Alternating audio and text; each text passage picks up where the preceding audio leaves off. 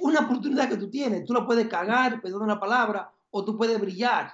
Esa película ahora yo no, la puedo ver porque para mí es mi peor trabajo como actor. Eh, hay gente que solamente eh, quieren vivir el limelight, la fama, y, y no quieren hacer su trabajo. Hello, ¿cómo están? El episodio de esta semana llega a ustedes gracias a La Esquina del Sofá, una plataforma de acompañamiento y entrenamiento a distancia para deportes de resistencia. Visitas la esquina del sofá.com, le haces clic en diseñar un plan y tendrás toda la información que debes proveer a los coaches para que empiecen a preparar ese plan personalizado. Así que ya sabes, si quieres empezar a correr o ya corres o haces triatlón y quieres cambiar tus metas y necesitas ese acompañamiento, pues yo te recomiendo la esquina del sofá. Son mis aliados y es con quienes entreno y me ayuda un mundo con la flexibilidad que yo necesito, pero también con el compromiso que debo hacer. Si quieres probar el servicio de la esquina del sofá, escríbeme al DM y podemos arreglar un free trial con el coach y el equipo de la esquina.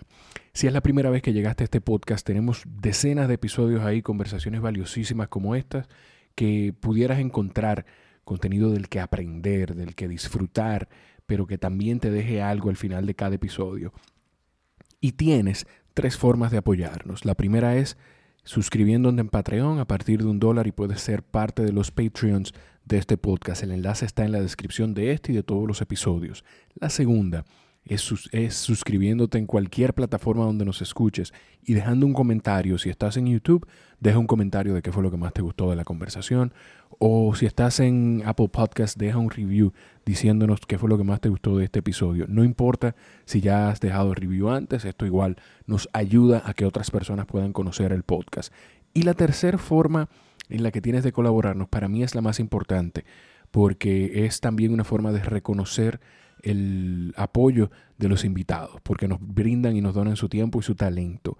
Es compartiendo los episodios. Si disfrutas la conversación, compárteselo a alguien en que te haya, en que hayas hecho, en que te haya hecho pensar esta conversación.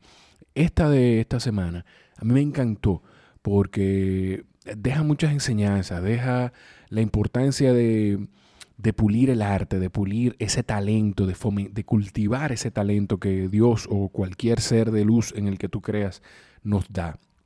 También ese sacrificio de trabajar constantemente y entender también que no todos los trabajos se toman. Eso y muchísimas cosas más. Hablamos con Manny Pérez, que es un actor exitosísimo de series y películas en Estados Unidos y también en República Dominicana.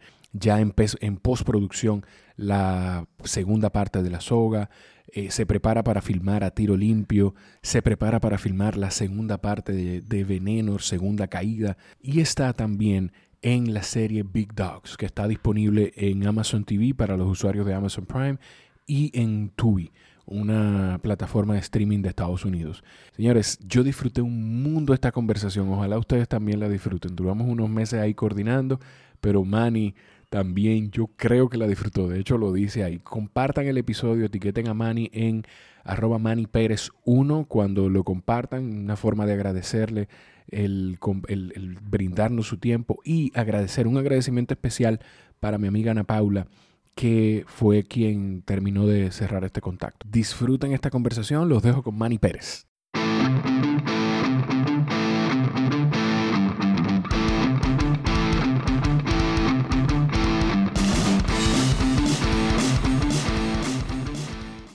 ¿Tú, has hecho algún podcast antes? Sí, hice un, sí, hice un, podcast con una muchacha eh, de aquí en los Estados Unidos eh, hace como un año y medio. Bueno, pues tú tienes, no sé cuál es el formato de ella, pero aquí lo que vamos a hablar, o sea, como que nos, encontramos en un sitio y, bueno, de hecho, yo me topé contigo hace unos años en el aeropuerto. Y, pero eh, digamos que en esa ocasión nos hubiésemos encontrado y nos empezamos a tomar una cerveza a conocernos. Igual ya yo conozco un poquito de ti, pero esa es la idea de esto, que la gente pueda sentirse parte de, la conversación. Tú sabes que cuando me encontré, yo no acostumbro, cuando veo una persona del, del mundo del entretenimiento, una gente, una figura pública, sea de cualquier parte, de, sea entretenimiento, política o lo que sea, yo no acostumbro acercarme porque yo no sé, o sea, yo soy muy respetuoso como del, del espacio personal de cada quien, Y esa vez en el aeropuerto me acerqué a ti eh, y te lo dije literalmente, fue aquí en el aeropuerto de Santo Domingo, para darte las gracias nada más por, por lo que hiciste con Veneno, por el papel de Veneno, que para mí es un ídolo, o sea, y es el héroe nacional de la República Dominicana, yo creo, hace unos años de eso ya. Wow. Sí, sí, sí. Tú sabes, hablando de, conocer y todo, eh, me dio mucha risa cuando estábamos terminando de, de cuadrar lo de hoy, que tú me, me, dijiste, y yo lo tomé de la mejor forma, y lo tomé de la misma forma que estábamos hablando antes de empezar a grabar, que si yo conocía algo de tu carrera, porque, o sea, que no, no lo tomé a mal, porque quizá alguien lo pudiera tomar a mal, pero yo no lo tomé a mal, yo lo tomé como que, óyeme, qué bien, porque él respeta su tiempo, igual hay que respetar el tiempo de él. ¿Te ha pasado mucho eso? Que, que te sientas a hablar con alguien y no saben, ok, tú eres Manny Pérez, pero no saben todo lo que ha hecho Manny Pérez. Sí, no, oye, me, me ha pasado muchas veces y, también me, te voy a contar un par de historias. Una de ellas es que sí, eh, quieren hacerme una entrevista, quieren hacer un reportaje o lo que sea, pero ellos no conocen el trabajo que yo he hecho en lo que es en películas gringas, películas dominicanas, o si no, quien ha visto, tal vez yo han visto una serie de televisión y ya con eso me quieren hacer una entrevista, pero no saben, no han hecho su, su, su, su trabajo como reportero, averiguar eh, eh, de dónde viene, eh, cómo comenzó, cuándo comenzó, cuál fue su primer papel, cuál fue su, su primer protagónico. son cosas que digo, vean, entonces, ¿para qué estamos aquí sentados? Porque si usted no ha hecho su trabajo ¿para qué estamos hablando? Claro. Eh, eh, y también, y también ah, eh, me he sentado con reporteros del medio, oye, reportero del medio. Gente especializada en, cine y televisión. Exactamente. Que me pregunten a mí, y no solamente conmigo, sino un ejemplo. llega un dominicano a Santo Domingo. Sí. Que, que, vivió aquí un par de años. Y él dice, no, porque yo tuve una película con, eh, vamos a decir, con eh, eh, Arnold Schwarzenegger, o vamos a decir con, con, con, qué sé yo. Entonces, el reportero escribe eso sin hacer lo que es un fact check. Ay, ay, ay, ay, ay, ay, Si es verdad esto o no.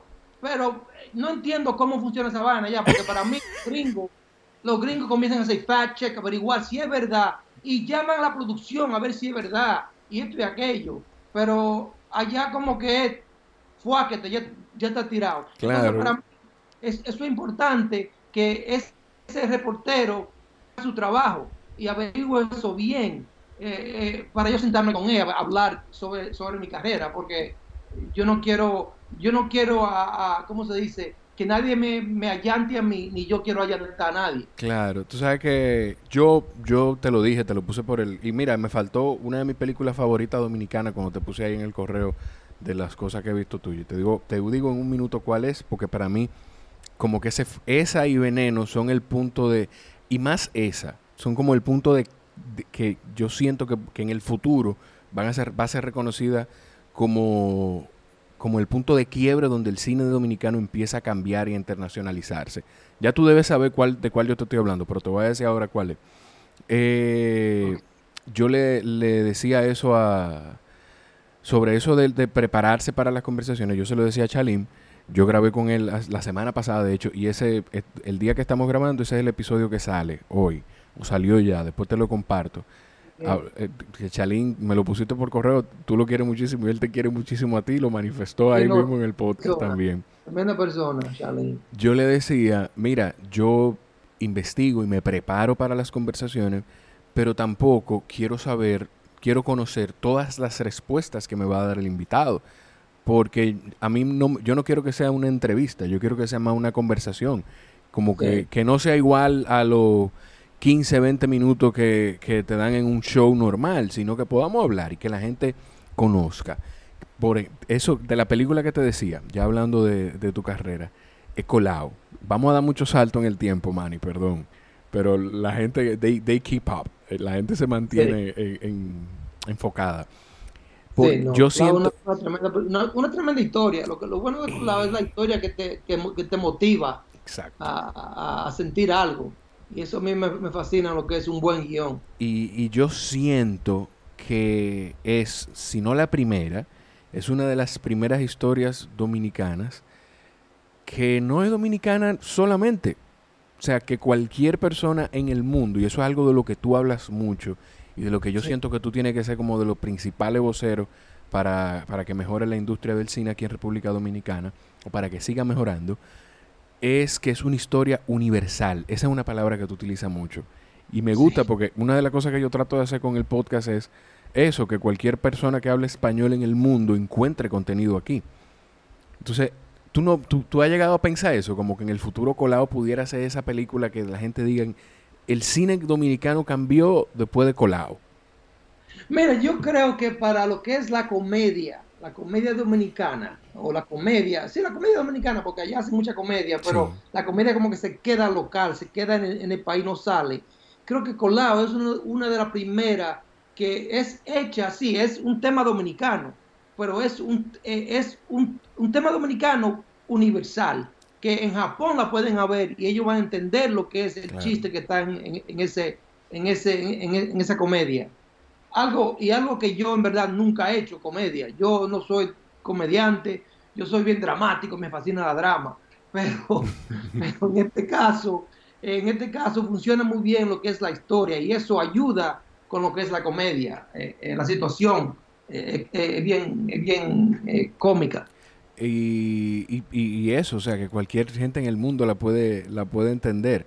Tú dices, ese, yo no, no, yo sé que el trabajo no es fácil, o sea, no creo, nunca voy a pensar que el trabajo de un actor, ningún trabajo es fácil, y más si es algo que uno no comprende o que uno no hace.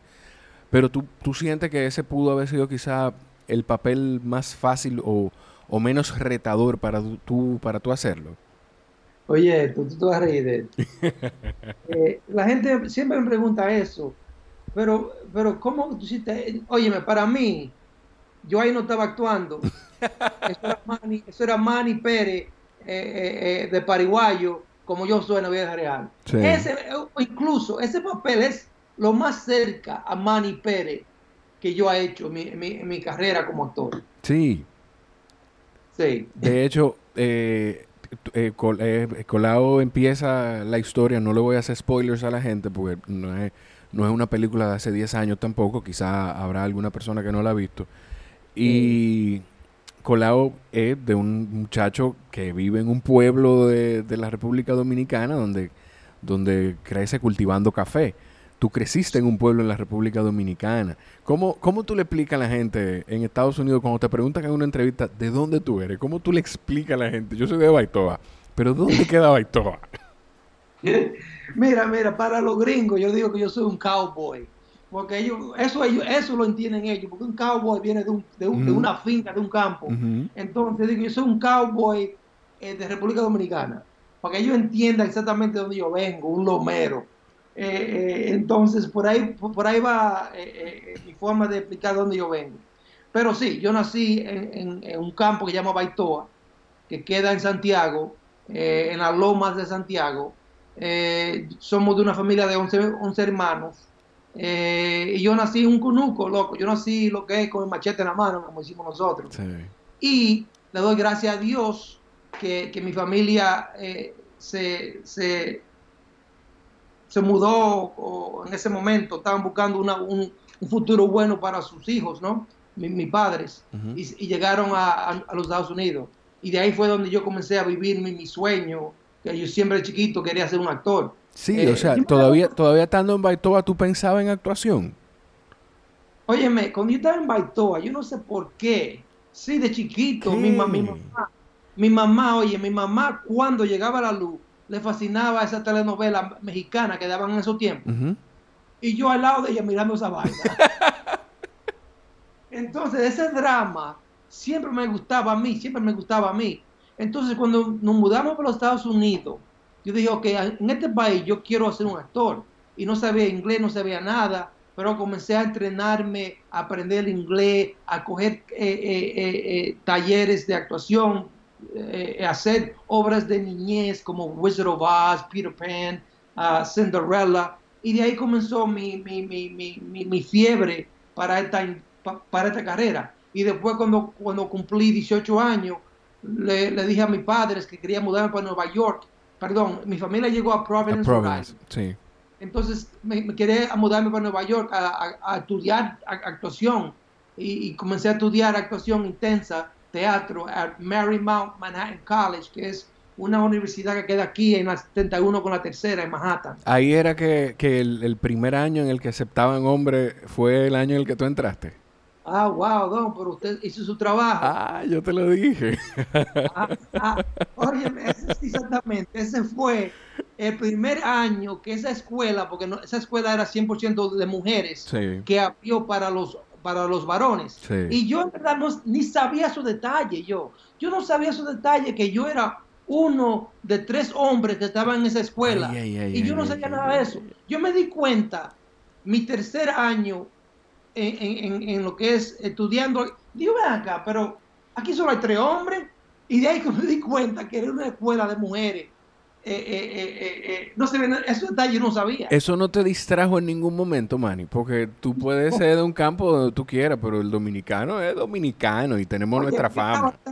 oye, oye, yo era un pariguayo, tan pariguayo, que yo eso, eso no, a eso yo no hice caso, yo estaba tan intenso, tan metido en mi carrera de actuación, de, de privar en actor y vaina, que yo no estaba pensando en eso.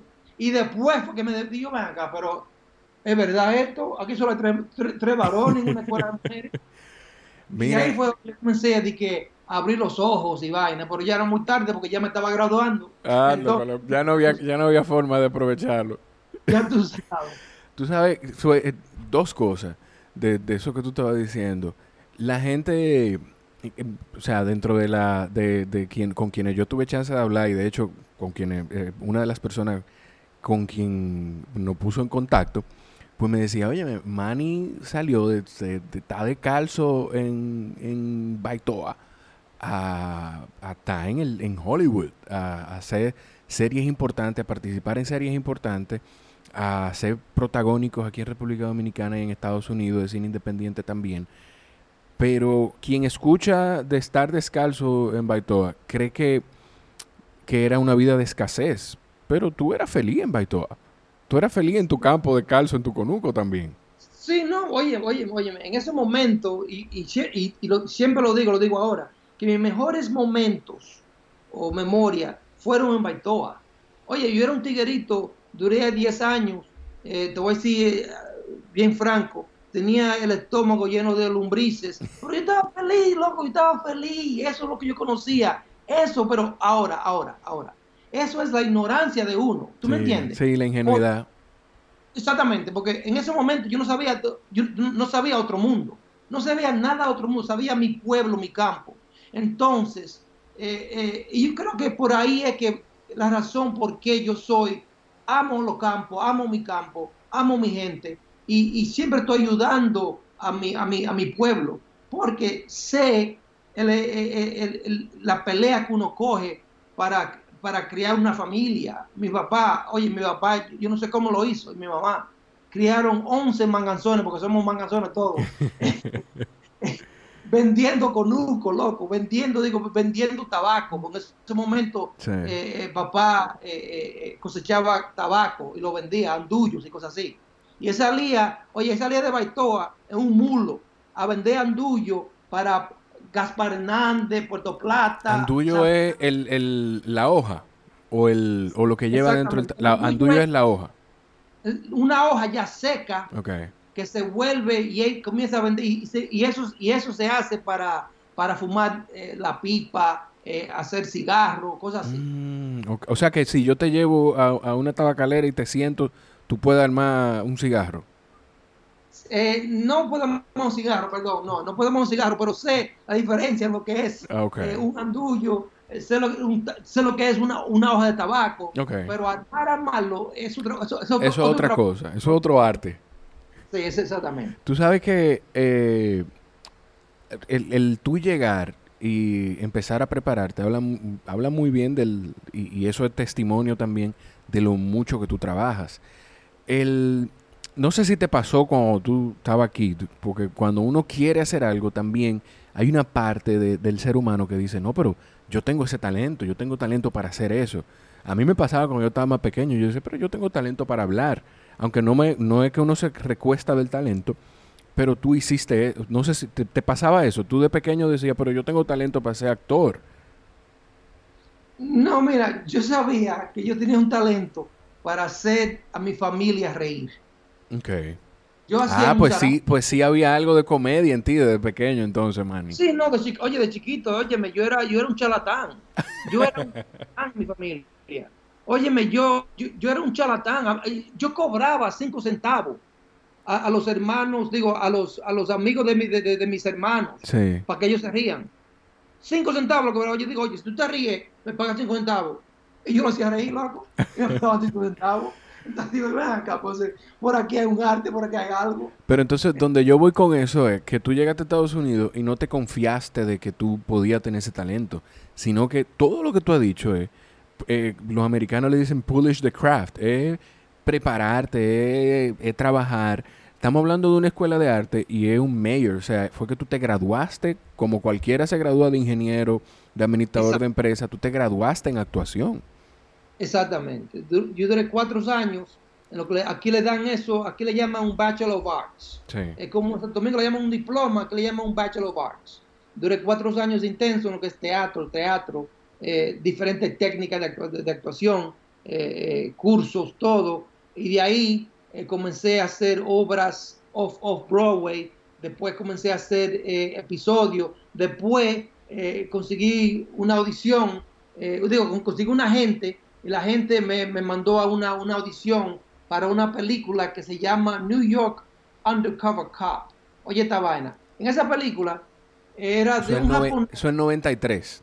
93. Sí. Esa película viene aquí de Japón, un director famoso, es como un, un Spielberg de japonés que viene para acá a hacer su, su, película aquí con un actor japonés que es como un Arnold Schwarzenegger de Japón. Okay. Ahora, llegan aquí, ellos tienen a Mira Sovino como la protagonista, eh, eh, eh, tienen a Chad McQueen, que es el hijo de, Steve McQueen, como el otro protagonista, y están buscando un boricua para hacer el papel del malo. Entonces yo voy a esa audición, loco, yo voy a esa audición. En esa audición, oye, oye, oye, perdón que te llamo loco. No, no, no, no, dale, dale, tranquilo. Eso, eso quiere decir que te estás sintiendo en confianza. Eso me encanta, dale, no importa. Sí, sí, entonces cuando llego a esa audición, eh, que Lou Giamo era el, casting director de casting. Lou Giamo es un director de casting grandote aquí en los Estados Unidos. Es, ese fue el casting, el director de casting de, de, de óyeme, de Godfather, de, de, Black Rain, de, de, de toda esa película grande. Entonces, ellos están buscando un boricua. Entonces, cuando yo, llego a, esa audición, en ese, en ese momento, o en este mundo, de, de, de, latinos en los Estados Unidos. Todos nos no conocemos porque es un mundo pequeño. Ahí está Benjamin Bratt, Vinicio del Toro, wow. Jan Leguizamo, Paul Caderón, Gary Perez, yo y, un trozo de gente más. Entonces, esa es, es la audición. Yo hice mi audición y me fui. Me llamaron para atrás para un callback. En el callback está yo, Jan Leguizamo, Paul Caderón, y otro más. Digo yo, ven acá, pero wow, tú estás, ya se está bajando los candidatos. Entonces, otro callback. En el otro callback estoy yo, Paul Caderón y otro más. O sea, ya John Leguizamo está afuera, que es uno de los actores boricua, o sea, favorito de la industria. Exactamente, ya en, ese momento él tenía una obra que se llamaba eh, eh, Mambo Mouse Okay. Entonces, ya está afuera. Entonces, yo y el otro tipo. Entonces digo, wow, pues ya esto está entre yo y él. Hice la audición otra vez. Y después me llamaron, me dijeron que me dieran el papel. Óyeme, ese papel para mí, yo gocé ese momento, gocé el papel. Fue una, en verdad para mí fue una tremenda oportunidad eh, para, para, seguir en, mi, en, mi, actuación. Y ese fue mi primer papel como el, el, el villano de una película que va, a ser un palo en ese momento. Sí. Ahora, yo digo, ok, ya de aquí para adelante todo va a cambiar. eso, es lo, eso es lo que dice todo, eso es lo que dice todo, todo el que consigue su primer papel. No, ya de aquí en adelante, eh, ya el teléfono no va a dejar de sonar. Oye esto, la película no fue un palo.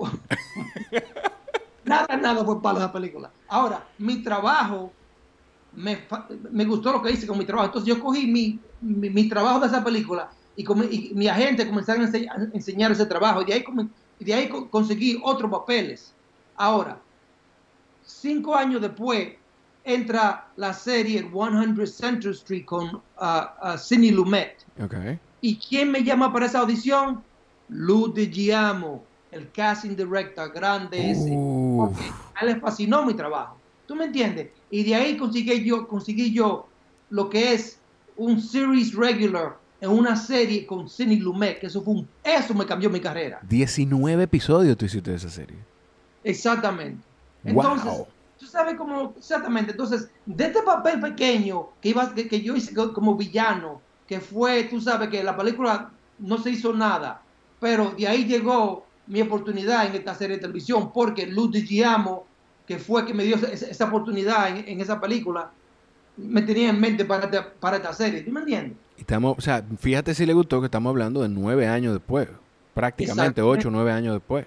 Exactamente, entonces, eso siempre yo digo que hay que hacer su mejor trabajo en, en, en, en todo lo que tú, en todas las oportunidades que te den. Y de ahí nunca sabe cuándo te llega otra vez, de ahí sale otra cosa para, para otro papel, para otra película, para otro director. Esa mentalidad es de, de gente grande, porque em, no, yo no sé si tú tuviste chance o si tú eres fanático de ver Last Dance, del documental de Michael Jordan.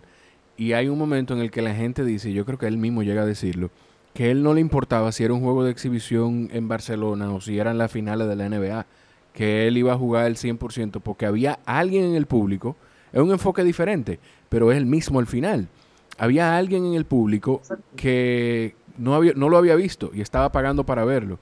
En tu caso es, yo tengo que hacer mi mejor trabajo siempre porque yo no sé que, quién va a ver esto y puede provocar que me traigan más trabajo.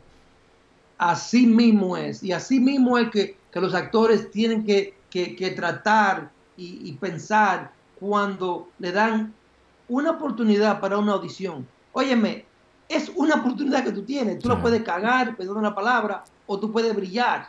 Y si tú me entiendes, pero yo creo que tú, tú, tienes que hacer tu mejor trabajo porque tú nunca sabes qué pasaría o qué va a pasar con ese, con ese director o ese productor, o tal vez el tipo que está detrás de la cámara, que es un asistente de, director. Tú nunca sabes si ese asistente un día va a ser su primer película. Si sabes que a mí me fascinó a, aquel muchacho, me fascinó su trabajo, lo voy a llamar. Óyeme, tú, a mí me encanta, a mí, por eso es que a mí me gusta, yo digo que el podcast yo lo hago para mí. O sea, yo lo comparto y lo publico y si lo escuchan 200, 500 gente, bien, pero si lo escuchan 5 también. Y es porque por momentos como este, o sea, tú me acabas de confirmar una forma en la que yo pienso en la vida. Yo, yo no sé si el camarógrafo que estaba en Telecentro cuando yo hacía el programa de deporte con Alberto, por decir algo, eh, termina siendo director de un canal de televisión y dice, ¿tú sabes qué? Aparte de que me gustaba el trabajo de Jorge, a mí me gustaba cómo él trabajaba con el equipo y cómo trataba a la gente. Yo voy a llamar a ese muchacho a ver qué está haciendo ahora. Exactamente. Hey, ¿cómo están? Miren, perdonen porque no acostumbramos a interrumpir la conversación de un episodio para que no pierdan el hilo, pero cuando grabamos este episodio yo todavía no había visto Big Dogs, la serie en la que participa, bueno, en la que protagoniza Manny eh, y hablamos en algún momento en esta conversación. Y la verdad que es espectacular. Así que si les gusta la serie, pueden buscarlas en, buscarla en República Dominicana, en Tubi TV, registrarse y, pueden verla completamente gratis. Para los que son usuarios de Amazon Prime, también la tienen en Prime Video para verla. Si, les si la disfrutan, como, tanto como la disfruté yo, ya yo me tiré los ocho episodios. Entonces fui a IMDB, le dejé un review y un rating a la serie porque ayuda muchísimo también a la, a la proyección de la misma. Y en Rotten Tomatoes, eh, que es otra plataforma de críticos y de usuarios de cine y televisión, pues pueden dejar también un review o un rating. A mí me fascinó. Ojalá estén disfrutando la conversación con Manny. Perdonen que hice esta interrupción, pero me pareció muy importante compartirles esto. Es que esa es la forma, esa debe ser la forma de ir por la vida. Manny, después de 100 Center Street, después de ahí es que tú empiezas, no sé si te ha pasado, que tú empiezas a porque no quiero, no quiero quiero formular bien esta pregunta porque no quiero que se, que se escuche mal. Pero quizá hay un momento empezando tu carrera que tú no puedes decirle que no a ningún papel, porque ese es tu, ese, ese es tu sustento, de ahí que tú comes.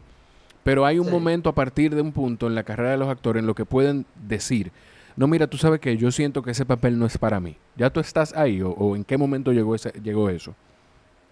Mira, eh, sí, no, oye, te, voy a decir algo. Yo soy un actor que, que para mí lo que me importa es, no hay papel, sino es la historia. Okay. Si es una buena historia, no me importa si yo tengo tres palabras en, la película. O, para mí lo que, importa es una buena historia. Eh, sí, bien momentos, hay momentos donde me han ofrecido uh, papeles que yo digo, ¿sabe qué, loco? Ya eso yo lo hice con los ojos cerrados. Eh, no lo vuelvo a hacer porque no me va a ayudar con mi carrera. Eh, gracias. ¿Me entiende? Entonces sí, eso, eso ha pasado en, mi carrera como actor. Ahora, ahora, eh, eh, también hay momentos donde digo, ¿sabe cuánto te están ofreciendo para ese papel? claro. ¿Me entiende? Porque también el dinero, el dinero vale mucho. Entonces, todo depende la, la, oferta y también para mí, más que todo depende de la historia. Yo, yo he hecho películas, un ejemplo, eh, eh, no sé si tuviste eh, Love is Strange con, uh, con Alfred Molina, John Lithgow, Marissa Tomei, donde ellos me ofrecieron un papel de un policía que es gay y está casado con otro policía que es gay. Y en la película se trata de, dos viejos, Alfred Molina y John Lithgow, que están casados, que son gay, viven aquí en Manhattan, Manhattan, y viven en su edificio. Nosotros también vivimos en el edificio la historia se trata de ellos dos. Pero lo que me fascinó, lo que, lo que a mí me fascinó fue la historia. Mi, papel no es grande, pero la historia me fascina, lo que es, wow, dos viejos gay. Y también trabajar con Afro y con John Lithgow. Y Marisa, Tomei, wow. Óyeme, es una experiencia que yo pueda coger 50 mil clases, talleres. Esa experiencia es diferente a lo que es a coger talleres. Entonces, ahí no había dinero para mí. Tú sabes, yo pagaba un chelito, como decimos nosotros. Pero a mí, no me, a mí lo que me fascinó fue ser parte de ese elenco y ser parte de esa historia. Que por eso... Yo siento que, que Marisa Tomei, no sé si tú lo percibes igual, yo siento que igual debe pasar con muchos más actores, pero con ella pasa que la gente no la valora tanto como lo valoran los mismos actores. O sea, quizá es porque el, el que está frente a la pantalla no comprende el craft, no comprende todo el trabajo que lleva a hacer los papeles que ella hace. Pero el respeto que yo veo que le profesan los actores en todas partes del mundo es increíble. Sí, no, óyeme, sí, y algunas veces, como te dije a ti, para mí, a mí me gusta, siempre yo estoy aprendiendo de, mis técnicas eh, o de, esta industria, y para mí, ah, yo siempre cojo talleres también, eh, y para mí es, uno siempre está aprendiendo, aprendiendo. O, mira, uno, uno aprende tanto que yo digo, yo, siempre digo esto, mi trabajo que yo hice, vamos a decir, en, en Washington Heights, no sé si tuviste Washington Heights. No, la verdad. Yo juré, que cuando yo, cuando yo hice Washington Heights, que, ese fue el mejor trabajo que yo hice como actor. Ahora, yo veo esa película, digo, esa película ahora yo no, no la puedo ver, porque para mí es mi peor trabajo como actor. Ahora. Pero es porque tú has cambiado. oye, 10 años después hago yo el Rey de Najayo. Y para mí, el Rey de Najayo, digo, wow, qué tremendo trabajo hice yo en, el Rey de Najayo. Ahora, yo no puedo ver el Rey de Najayo. Porque, ¿Por qué? Porque mi mejor trabajo es ahora, ahora, ahora, el presente. Y tal vez en 10 años más, yo voy a decir, wow, yo odio mi trabajo en veneno. ¿Por qué? Porque en 10 años más, estoy en otro, en, otra, en otro momento con mi, con mi, con mi, con mi técnica. Claro. Pero no, yo creo que, yo creo que con veneno no te va a pasar eso, porque veneno es otra cosa. O sea, de verdad. Mira, yo me, yo me emocioné muchísimo. Eh, yo te he visto en, diferentes películas y series, pero una de las que más me emocionó verte fue en Homeland, porque yo era súper fan de la serie y, y, de verdad que estábamos con, estaba con el protagonista de esa serie, que es el mismo de Billions ahora. Eh, wow, se me escapa el nombre. Eh, ¡Wow! A mí no me pregunten, yo de nombre. No, no, no. Mira, se me, se, me olvidó el nombre. Eh, pero nada, la gente sabe cuál es. A mí me emocionó muchísimo. Pero como, como veneno, yo no, no sé si, si tú me puedes corregir con esto, pero los, cuando un papel es ficticio, yo no creo que sea tan difícil como hacer un papel en el que la gente te puede comparar. Porque con Veneno yo creo que debe ser, bueno, está el, en el cantante tú hiciste de Eddie y eh, La Soga hay un parecido con, con, una historia. Tú dices que no es la historia de él, de eso yo quiero que hablemos. Pero con Veneno es un ídolo de generaciones en el país. Eh, qué sé yo. O sea, es un punto histórico importante con el que la gente puede comparar tu trabajo. ¿Tú sientes que ese, ese ha sido el más importante? Sí, no, mira, ha sido mi trabajo más importante y el reto más grande en mi carrera como actor. ¿Por qué? Porque yo como actor, a mí me, gusta improvisar, me fascina improvisar eh, cuando, estoy, cuando estoy en el momento, cuando estoy actuando. Eh, pero con, con Jack Veneno no pude improvisar. Tengo que ser honesto a lo que es Jack Veneno. Y Jack Veneno, la persona, eh, vive y todo, todo, el mundo lo conoce. Entonces ya los ojos están, eh, los ojos están clavados en mí. A ver, ok, yo veo a Manny ahí o yo veo a Jack Veneno. Y yo como actor tengo que ser honesto con Jack Veneno. Y su forma de hablar es diferente a la forma que habla Manny. Manny es un charlatán. Jack Veneno es un hombre intelectual. Él piensa antes de hablar. Manny no, Manny la tira rápido y sale corriendo. ¿Me entiendes? Es una cosa bien diferente. Para mí eso fue el reto más grande y yo cuatro años estudiando ese hombre, estudiando su forma de hablar, su voz, su estatus, su, forma de caminar, todo, su forma de mirar a uno. Es bien diferente a lo que es más. Y, y, y no sé si bueno, yo creo que no, que no lo dijiste ahí, pero la, la voz tuya es la de la, la, de Veneno en la película, que la gente llega a pensar que, que una, es un overvoice de Jack Veneno, pero e, eres tú. No, no, ese voiceover soy yo, ese, ese voiceover es mío, yo lo grabamos cuando lo filmamos, eh, eh, eh, pero ese, ese, es, esa es mi voz, 100%, no es Jack Veneno, para nada. Pero eso yo duré cuatro años estudiando esa vaina, no, fue de que, que, que, me levanté y ya soy Jack Veneno, no. Un proceso grande. Y, el momento de la premier, tú has dicho antes que tú eras fanático de él y que tú también creciste viéndolo. Pero el momento de la premier, cuando tú ves a Jack Veneno al lado tuyo, dándote las gracias y felicitándote por el papel que tú hiciste, por cómo que él se sintió orgulloso de cómo tú lo representaste. Muchacho, yo estaba en la nube con, eso. No solamente con eso, porque también sus hijos, eh, dos hijos de ellos, esa, misma, noche, eh, me llegaron, me dijeron, Manny, mira, eh, nosotros, nosotros, nosotros somos los hijos de, Jack y esto, pero yo estaba viendo ahí a mi papá cuando era joven y gracias a ti por eso. Eso para mí me dio tanta alegría, loco, tanta alegría. Y salí contento y después que el Don Jack me diga eso, eso es otro, me, subió a otro nivel a mí también. Eh, eh, ¿Tú me entiendes? Eh, y también, antes, antes de, de, yo afirmar, yo duré un par de veces con Jack, con Jack, eh, eh, hablando con él, para que me dé un par de, cositas que yo necesitaba cuando, cuando Jack entra en el ring. Eh, todo es, tú sabes, todo es una, una obra. Entonces, eso es parte de lo que es estudiar y hacer su trabajo como, como actor. Que una de las cosas más difíciles con él es que tú no sabes si decirle Jack, si decirle Rafael, o, pero como todo le decimos, yo lo conozco, nosotros de hecho, mi barbero estuvo en la premier, que es su barbero, y, estamos cuadrando hace mucho para hacer un episodio del podcast con él. Y la única forma en la que uno le puede decir es campeón. O sea, yo le digo campeón. Y, sí, ¿No te pasó eso? Que tú no sabías cómo decirle. No, no, óyeme, yo le llamaba Jack. ¿eh? Ok. el personaje que yo estaba haciendo era el personaje de Jack. Rafael era Rafael, pero ya eso, eso, eso es su, su, otro, otro mundo personal. Pero para mí era Jack que yo estaba haciendo, ¿tú me entiendes? Eh, alguna vez se lo llamaba Don Jack, porque para mí eso era, eso era eh, el personaje que, que, yo quería enseñar al mundo.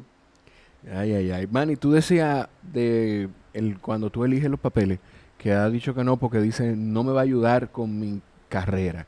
¿A eso tú te refieres con que con que no te pase lo que le pasa a muchos otros actores, que la gente nada más los ve en, un en una sola especie de papel, en un solo tipo de, de actuación.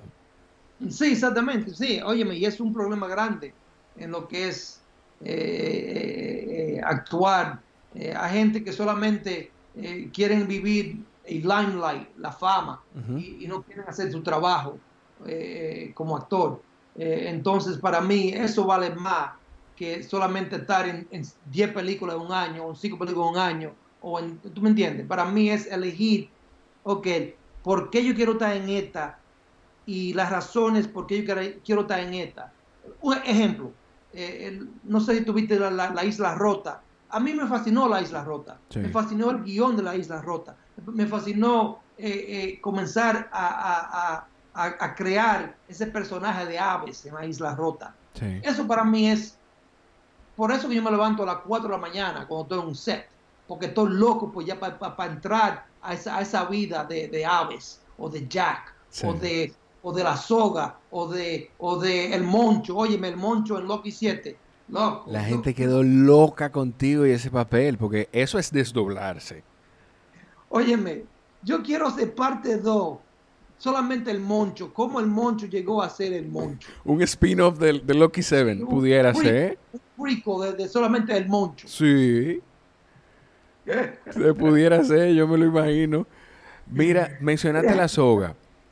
¿Qué tan difícil, Manny, hacer un papel tan, tan, que, tenga una dicotomía tan grande, que sea tan diferente dentro del mismo papel? Porque con Luisito en la soga pasa que, eh, o sea, tú te das cuenta que es un personaje frío, con quien tiene la capacidad de matar a otro ser humano, hasta en el cine, o sea, es difícil. Entonces, eh, mírame a los ojos.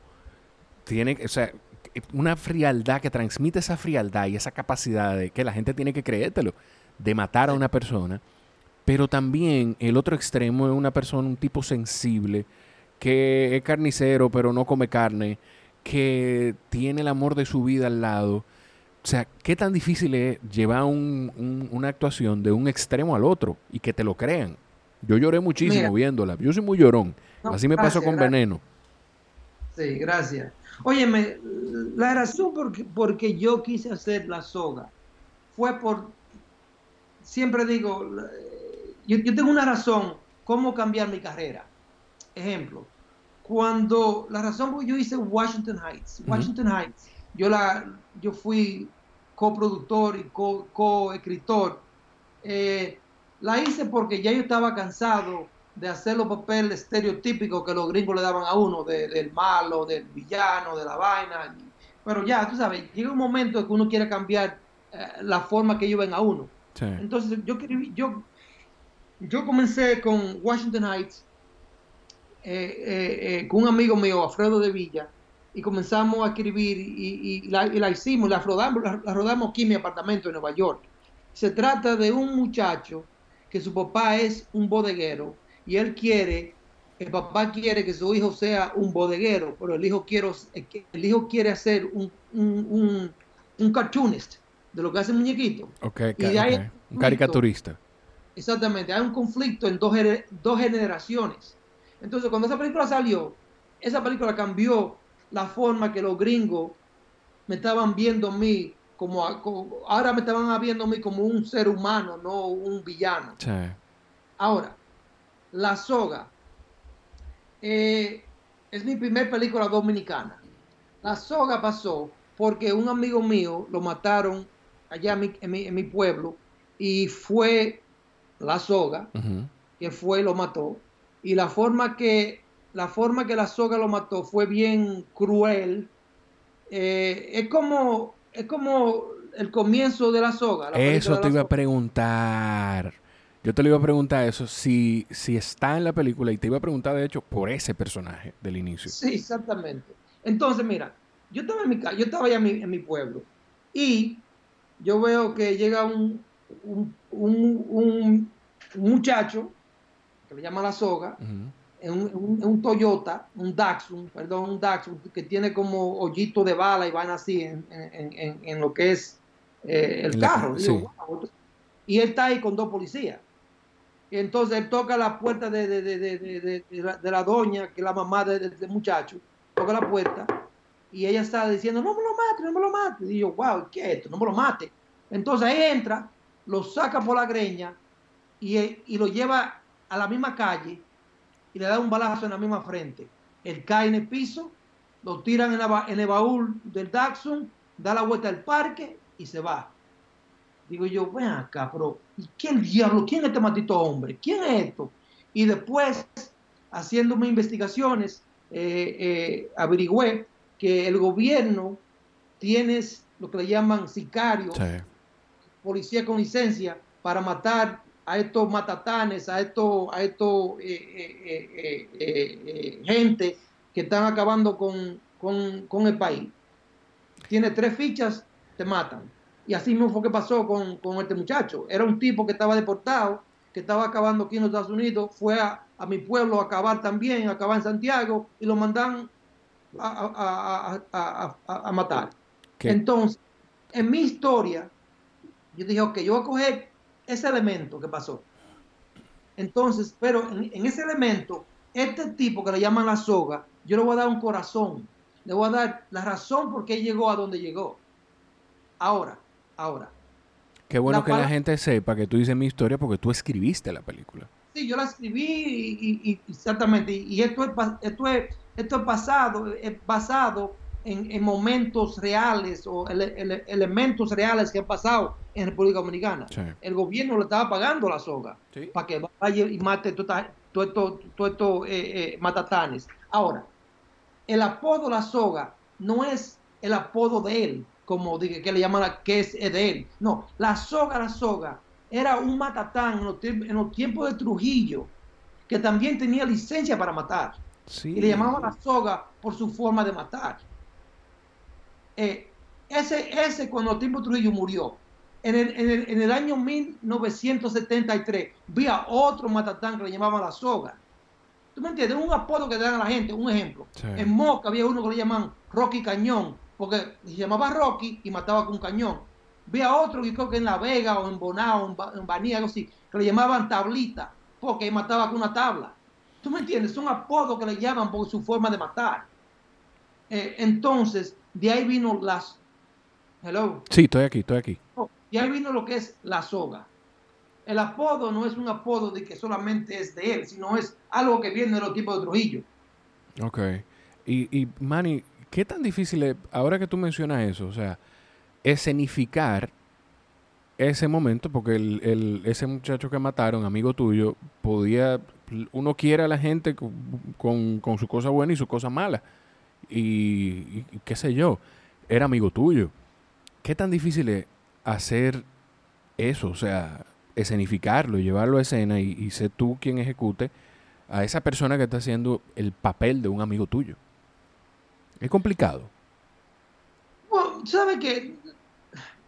Déjeme, explicar algo. Él no es, no es de que amigo, amigo, como que éramos panitas, sino que nos criamos, ok. llegamos a Estados Unidos, cuando llegamos aquí, él, él- él comet- co- cometió, eh, eh, se metió en la calle, hizo lo que hizo, regresó, pero no era de que no era primo mío, no era mi Ya panita, eran, no, o sea, eran una gente, un muchacho del barrio. es muchacho de barrio. Ah, Entonces, no, está bien. lo que yo quise hacer es enseñar el lado humano de él también, de su mamá, de, de la soga, que todos al final del día somos humanos.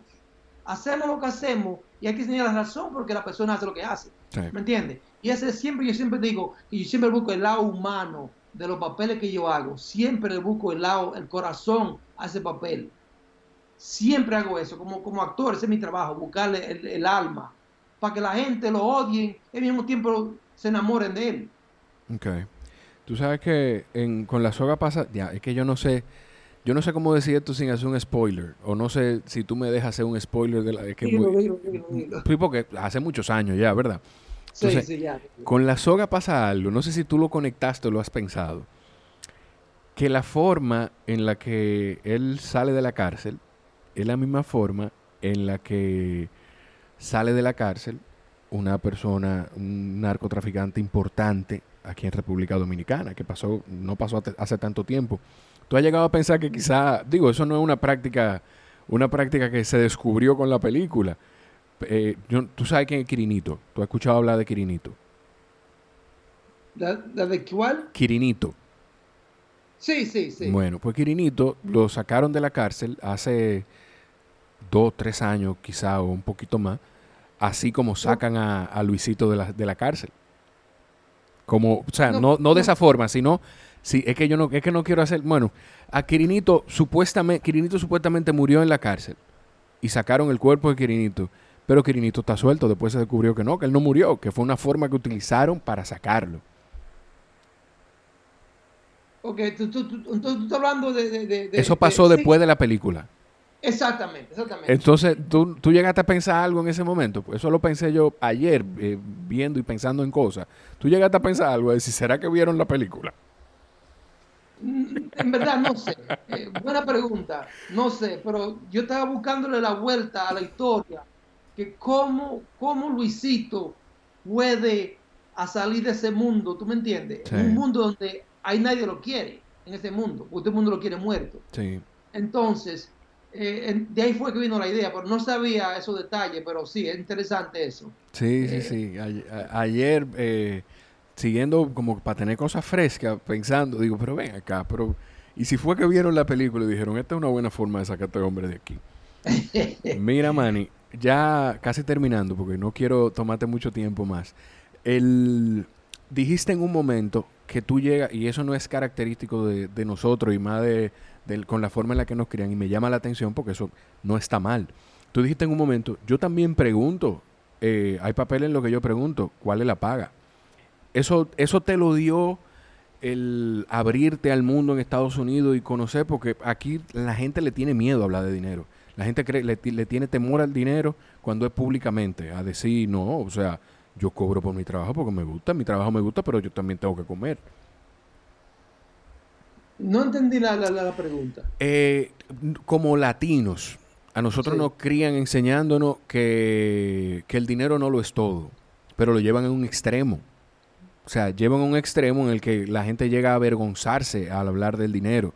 Y me llamó la atención con la libertad con la que tú dices, no, pero es que yo también, o sea, yo llego a preguntar cuánto, cuánto, cuánto van a pagar por ese papel. Sí, no.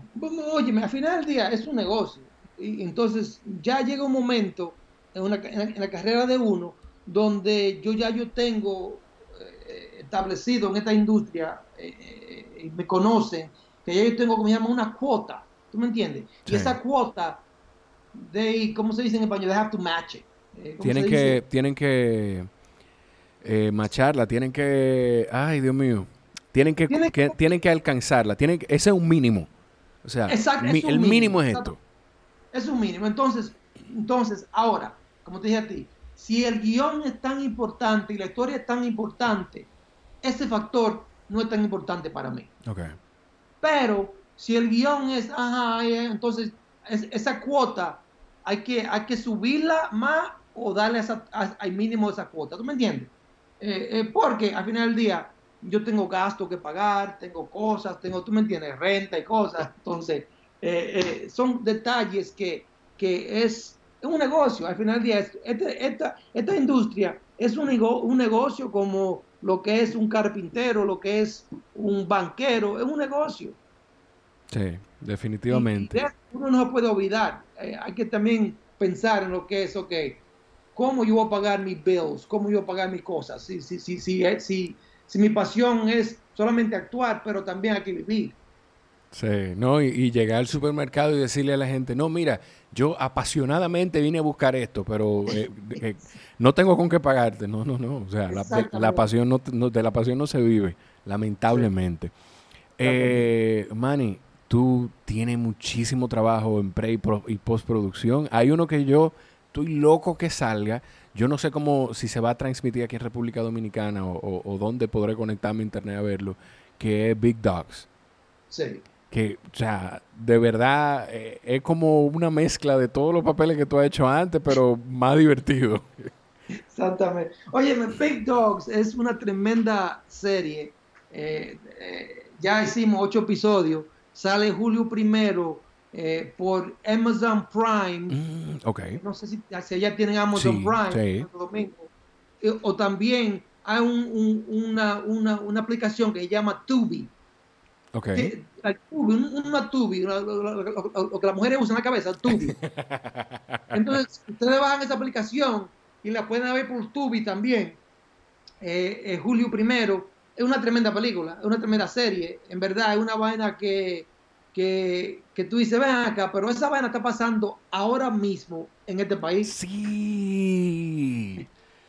Wow. Entonces, eso es lo interesante de eso, que eso fue, nosotros filmamos eso hace un, año y medio, pero en el guion, el, guion un poquito, es un poquito, eh, yo digo, venga, pero esto en verdad nunca va a pasar en los Estados Unidos y está pasando ahora. Entonces, un poquito, eh, un guion interesante porque se está viendo ahora lo que, lo que uno lo, que tú está, lo que tú vas a ver en esa serie. Que la gente, la gente no se lo cree a veces. Que, ¿Tú sabes quién le pasó eso con una serie? A la escritora famosísima de Shonda Rhimes con Scandal le pasó. Hay un personaje que es un petrolero estadounidense, bulloso, que se postula para presidente. Y entonces empieza a salir ese personaje justo después de que Donald Trump anuncia su candidatura y la gente empieza a creer que es por eso que ella está escribiendo. Y dice, no, eso estaba escrito ya. Exactamente. Esta, serie se hizo hace un año y medio atrás. Entonces, imagínate, ¿quién estaba pensando en esa vaina? Nadie. Y ahora estamos viviendo eso. Una locura de otro mundo. A propósito de esa locura, Manny, ¿qué, ¿cómo tú te sientes cuando tú escuchas personas... Eh, porque hay, hay quienes pensamos que hay formas de, de llevar la vida con la pandemia, pero también hay gente que les restan que les restan mucho más de lo que la pandemia. Yo te escuché decir recientemente que tú has perdido amigos por la pandemia. ¿Cómo, qué, ¿Qué piensas tú cuando, cuando tú escuchas a personas menospreciarlo, el peligro? Mira, eh, yo creo que, que, que hay gente que no quieren creer en la realidad. Y no sé por qué, porque tal vez la ignorancia, no sé por qué, o, o, ellos piensan, y hay muchos que, que son eh, eh, conspiracy theorists, que, que, que, juran que esto es de que el gobierno lo está haciendo. Y el 5G y los reptilianos. Sí. Exactamente, loco, esto es una realidad. Esto no es de que, que, no, esto es lo que está pasando, es que sí, este, este COVID-19 funciona como un flu, como lo llaman el flu, ¿sabes? la, gripe pero, pero cuando, cuando agarra a la gente que ya tienen una condición, es a matarte que va. Entonces creen lo que es verdad. Y, y, también no entiendo ahora, en estos tiempos, que veo en Santo Domingo, todo el mundo en la calle, sin máscara y sin vaina. Y lo veo aquí también. La gente en la calle sin máscara y sin vaina. Digo, acá, pero ¿y qué, qué? Ellos juran que esto no es verdad. Esto es una verdad. Yo tengo amigos, eh, eh, eh, amigas que han perdido sus su, padres por este por este COVID-19.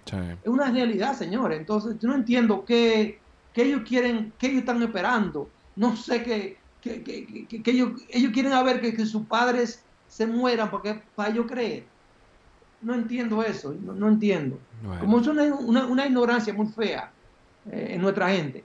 Es complicado, pero vamos, nada, lo que hay que prepararse para salir adelante, Manny cuando ojalá tener oportunidad de conocernos. Te voy a brindar un café cuando vengas a, a filmar Tiro Limpio y Veneno, la segunda caída. Y vi, vi ahí, por ahí, porque entré a, a IMDB ahora, que hay una precuela de Colado que viene también por ahí. Sí, pero yo de esa no sé, porque está ahí, pero nadie me ha hablado de eso. Yo no sé si es verdad. Ok, ok. Pero la Soga 2 sí viene, ya eso está escrito y, La Soga 2 ya está filmada incluso ayer vi el primer corte de, la soga, de la soga 2. Óyeme, eso va a ser un palo de lo grande. Eh, solo digo, no digo más nada, solamente eso. No puede decir ni un poquito de en qué está basada, en la, bueno, la historia, cómo viene, si salen a buscar Luisito, qué es lo que pasa. La soga 2 funciona, que él se muda para Estados Unidos, y después, seis años después, eh, llega al gobierno buscándolo ahí para que haga para que haga un trabajo Ay, ay, ay, Dice que no. Y de ahí comienza lo que es la aventura de, de, de, de, del azogador. Ay, ay, ay, ay, Manny. Muchísimas gracias. Yo voy a compartir en la descripción del episodio y en la introducción lo voy a mencionar también tu cuenta en Instagram que es Manny Pérez 1. Sí, Manny Pérez 1. Manny Pérez 1. De verdad que muchísimas gracias por, por tomarte el tiempo. Ojalá te haya gustado la conversación, como se dio. No, fascinado. Qué bueno, qué bueno. Pues, Oye, me dile, no sé si, yo espero que Ana, nuestra amiga Ana, Ana Paula, Paula. esté escuchando esto. seguro. Y ella sabe que su, eh, yo, yo, yo, yo le tengo un apodo a Ana Paula que es Charlene. Sí. Charlene, salud. A Charlene, saludo para ella. Ana, pues sí, qué bueno que, que- que lo dijiste, porque se me pasó decirlo empezando, que fue quien empezó este contacto entre nosotros. Y se lo agradezco muchísimo. De hecho, ella escucha siempre el podcast y es de la gente que siempre lo comparte también. Ah, perfecto, perfecto. Muchas gracias, Don. Un placer de nuevo. Gracias, señor. No me, no me diga don, hombre, Manny. Yo sé que, yo sé que costumbre, pero no me diga don. Mira, tú sabes que, perdóname, para cerrar, para cerrar eh, en un tono de reflexión, hay algo que yo sí no, no quería dejar de preguntarte. Y perdóname que, que sea la pregunta para cerrar. Sí. ¿Qué tan complicado fue? Y, y eh, óyeme, qué difícil. El tú no tener la oportunidad de, de darle el regalo que tú le prometiste a tu papá.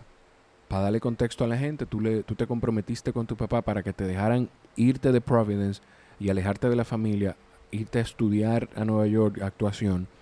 Tú le prometiste a tu papá que tú ibas a ser el primer hijo que le iba a dar un título. Y tres meses Wow. antes de, de tu papá, de tu graduarte, tu papá falleció. Pero usted en verdad hizo su trabajo 100%. Eh, no, mira, eh, eh, en verdad sí, eso fue lo que pasó. Eh, yo vengo de una familia de 11, 11, 11 hermanos y mi, papá, siendo de un, hombre de, campo, quería que alguien de su familia llegue aquí a los Estados Unidos y le, consiga a él un diploma, un- lo, que le- lo que él le llama un diploma, porque para él era bien importante eso que ella decir, yo tengo un hijo que se, se- graduó y me, me- me trajo un diploma. Entonces mi, mi, mi, mi, trato con él, le dije, papá, papá, mire, yo voy a Nueva York y le voy a conseguir ese diploma, pero me tiene, me tiene que dejar ir a Nueva York. Y, y dije, ok, ¿sabe qué? Vamos a ese trato. Vamos a hacerlo. Entonces, tres meses antes de yo, antes de yo graduarme, mi papá falleció. Y yo siempre digo que para mí eso fue duro, eso fue duro, porque eso fue duro para mí, durísimo. Sí. Pero yo creo que es papá que me está guiando. Todo esto, todo estos momentos con esta carrera, para mí eh, ese es mi guía en, en mi- en este mundo, en esta industria, porque no es fácil esta industria. Ahí está, con eso sí cerramos. Gracias, Manny. Gracias a ustedes por estar ahí. Nos escuchamos en la próxima. Bye bye. Gracias.